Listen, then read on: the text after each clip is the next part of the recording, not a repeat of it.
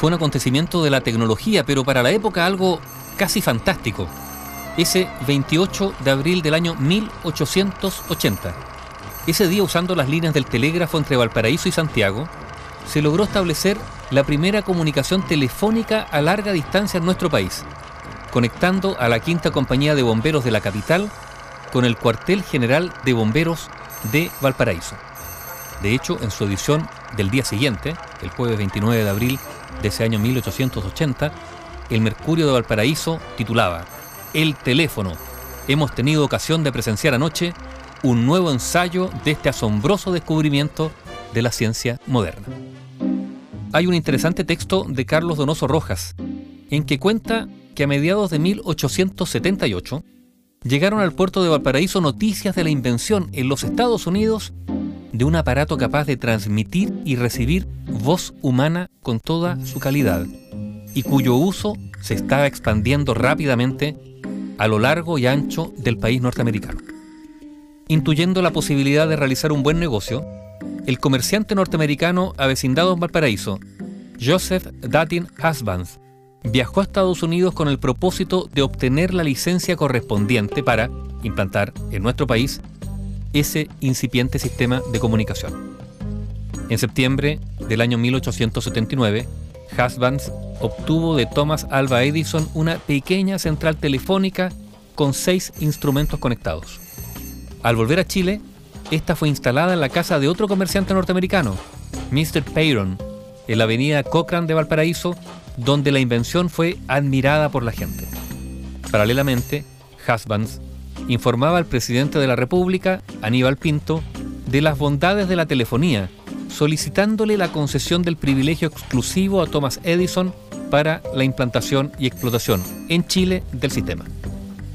En virtud de las expectativas futuras del teléfono, Husband comenzó negociaciones con la Western Union Telegraph Company de propiedad de Edison para adquirir los derechos exclusivos del servicio telefónico en Chile con la idea de extenderlo posteriormente a Bolivia, Perú y Ecuador. El 27 de febrero del año 1880, Thomas Alva Edison designó a Husbands como su agente en esos países para efecto de obtener patentes de su invención respectivas tras el pago de 40 mil dólares en oro al cónsul norteamericano de Valparaíso, Lucius Foot, designado por Edison como el receptor del capital a cambio de la cesión de sus derechos. Dos meses después, el 26 de abril de 1880, el presidente Aníbal Pinto firmaba la primera concesión telefónica en Chile a nombre del célebre inventor norteamericano. Así, dos días después, el 28 de abril de 1880, usando las líneas del telégrafo entre Valparaíso y Santiago, logró Husbands establecer esa primera comunicación a larga distancia en el país, conectando a la quinta compañía de bomberos de la capital con el cuartel general de bomberos de Valparaíso. La prensa destacó entusiasmada el evento. Textual se publicó. Este ensayo se hizo a presencia de numerosas personas, reunidas tanto en el cuartel general como en la quinta compañía.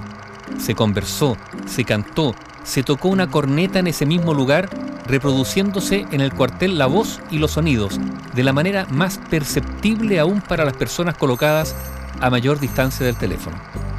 Esperamos ver muy luego planteada entre nosotros esta útil invención adoptada ya por el comercio de Valparaíso y que ha dado oportunos y eficaces resultados.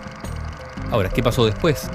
En mayo de ese año 1880, después de un complejo litigio, un tribunal estadounidense concedió a Alexander Graham Bell el derecho exclusivo de explotación del teléfono. Husbands, que había importado todos los aparatos técnicos necesarios de la Western Union Company, se encontró de pronto dueño de una concesión obsoleta ante el desarrollo de los acontecimientos en Estados Unidos.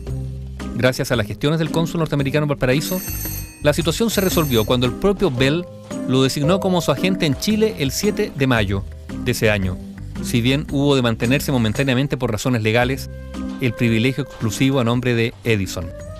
Superado el obstáculo, Husband se vio la necesidad de conseguir inversionistas, ya que no tenía dinero ni capital suficiente. Después la historia se alarga, pero lo que es cierto es que en los orígenes de las comunicaciones de nuestro país está esa histórica llamada, la primera de larga distancia, que fue entre Valparaíso y Santiago el 28 de abril de 1880.